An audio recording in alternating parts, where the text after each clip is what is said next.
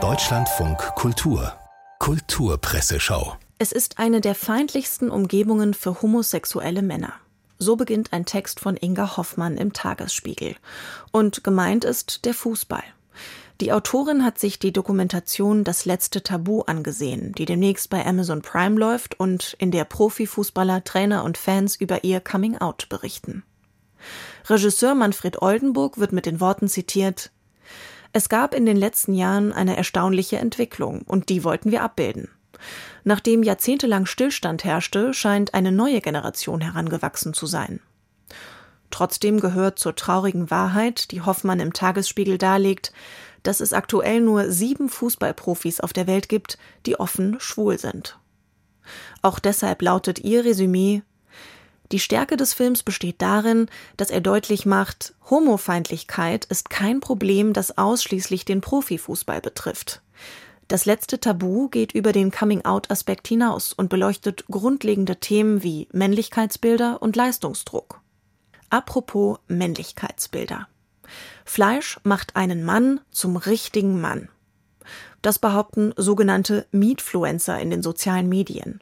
Matthias Heine stellt diese ganz besondere Spezies der Fleischfresser in der Welt vor. Begonnen hat der Fleischkult in der Manosphere, schreibt Heine und erklärt, so nennt man das Reich der Influencer, die verunsicherten jungen Menschen mit XY-Chromosomen beizubringen versuchen, wieder Männer zu sein. Hier kommt die Fleischdiät ins Spiel. Meatfluencer versprechen sich davon Potenz und die Rückkehr zur rauen, kämpferischen Männlichkeit.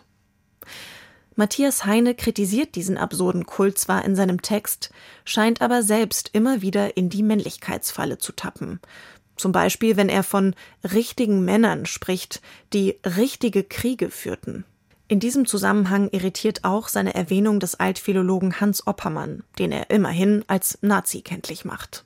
Am Ende hat er eine Botschaft, die für alle männlichen Fans von Fleischfluencern traurig klingen mag.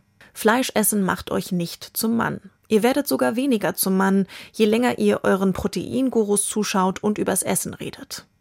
Matthias Heine in der Welt. Und hier kommt noch eine Empfehlung für Männer, die eigentlich für alle Menschen gilt. Hört euch nicht das neue Album von Kanye West an. Was schade ist. Denn, wie Jakob Piazza in der Süddeutschen Zeitung festhält, dieser Kanye West war bis vor ein paar Jahren ja einer der größten Künstler der westlichen Welt. Inzwischen nennt sich der Rapper nur noch Ye. Piazza hat sich Vulture One angehört. So heißt das neue Album.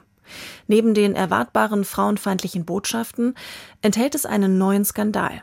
Denn offenbar vergleicht sich West in einem Song mit zwei der berüchtigsten Vergewaltigern der vergangenen Jahre. Damit dürfte dann auch alles zu ihm gesagt sein. Auch auf die Gefahr hin, dass es in dieser Kulturpresseschau zu viel um Männer ging, soll zum Schluss trotzdem noch einer erwähnt werden. Die Feuilletons gedenken des Künstlers Günter Bruss, der im Alter von 85 Jahren verstorben ist. Und mit ihm, so heißt es in der Süddeutschen Zeitung, sei auch der Wiener Aktionismus endgültig gestorben. Über seine radikale Körperkunst schreibt Willi Winkler, es war viel Show dabei. Bruss aber meinte alles tot ernst.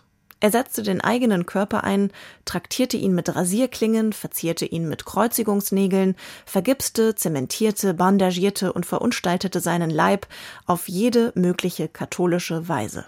Für solche Tabubrüche wurde Bruss in den 70ern in seiner Heimat Österreich verurteilt und flüchtete vor einer Haftstrafe nach Berlin. Erst später, meldet die Taz, wurde er gefeiert und in den USA als Inspirator der Comic Art verehrt.